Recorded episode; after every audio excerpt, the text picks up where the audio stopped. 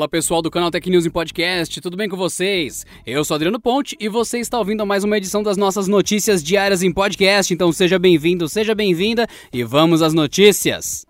Dados fornecidos pelo Steam mostram quais hardwares e softwares os jogadores da plataforma mais utilizam.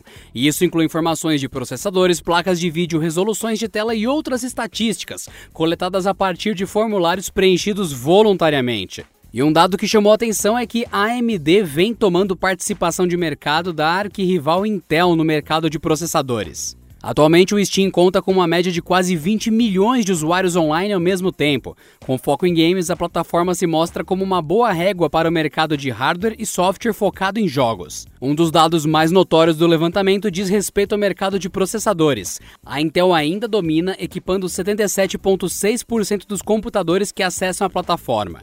No entanto, ela vem perdendo espaço para a AMD ao longo dos anos. No final de 2018, os processadores da marca detinham 82,3% de participação, 4,7% a mais do que agora em 2020. Essa tendência corrobora com outras pesquisas de mercado que apontam para o crescimento da AMD em relação à Intel, sobretudo no setor de desktops para jogos. O documento não especifica quais os modelos de processadores apontados pelos usuários, apenas informando que a maioria conta com núcleos operando entre 3.3 e 3.69 GHz. Mesmo após perder espaço para as concorrentes, em especial as fabricantes chinesas, a LG mostra que ainda não jogará a toalha em relação ao mercado de celulares. O site Asia Times revelou uma patente da empresa sul-coreana para um smartphone com tela dobrável e enrolável, diferente de qualquer aparelho já apresentado.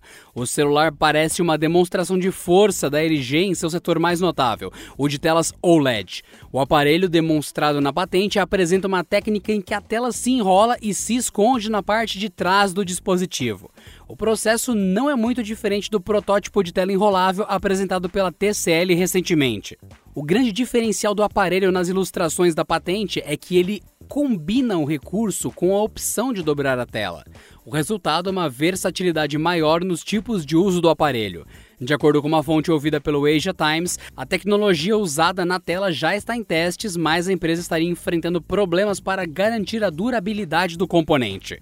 O mesmo site publicou em abril que a LG pretendia lançar um celular com tela enrolável, mas não dobrável, ainda em 2020.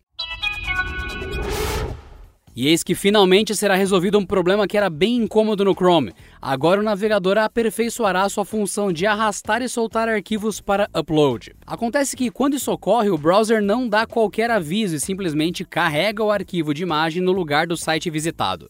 Mas uma atualização que será liberada pelo Google vai sanar essa situação. A partir da versão 85, o Chrome passará a carregar a imagem arrastada em uma nova aba quando o site em questão não tiver suporte para esse tipo de envio. Assim você pode simplesmente achar o arquivo no computador e arrastar para a tela do navegador, sem medo de perder tudo que está ali na página em questão, mesmo que o procedimento em si não funcione. A novidade é simples e bem sutil, mas deve evitar muitos problemas e situações indesejadas para quem tem o prático hábito de mandar imagens para sites da web dessa maneira. Sem dúvida, é um ajuste capaz de evitar alguns momentos de ira diante da tela do computador. O site russo Xiaomishka, especializado em Xiaomi, divulgou informações de um novo smartphone da marca chinesa. Conhecido pelo codinome CAS ou CAS, o celular terá como destaque a câmera, adotando um conjunto poderoso com um sensor principal de 108 megapixels e zoom de 120 níveis na lente telefoto. O site já avisa que o zoom de 120 níveis é digital, com um zoom ótico mesmo de 10 níveis oferecido por uma lente periscópica, semelhante à usada no Xiaomi Mi 10 Lite Zoom. Tal recurso é utilizado por outros modelos que oferecem zoom gigante, como o Huawei P40 Pro e o Galaxy S20 Ultra. Apesar da câmera principal do Cast ter os mesmos 108 megapixels de modelos já lançados pela Xiaomi, o novo dispositivo usará um sensor diferente, o Samsung HMX, já presente no Mi 10 Pro.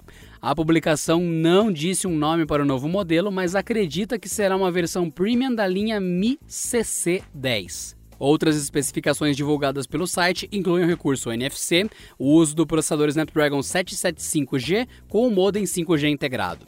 Ainda segundo o veículo, o lançamento do CAS é esperado para julho desse ano.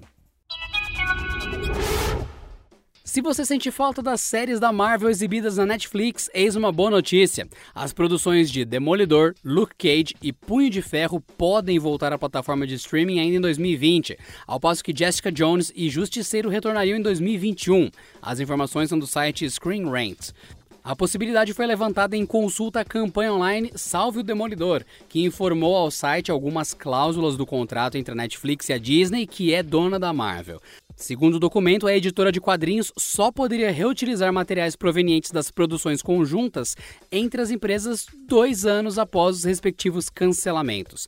Em outras palavras, Luke Cage, Punho de Ferro e Demolidor, cujas séries foram canceladas, respectivamente em outubro e novembro de 2018, poderiam retornar nos próximos 4 a 6 meses, ainda em 2020.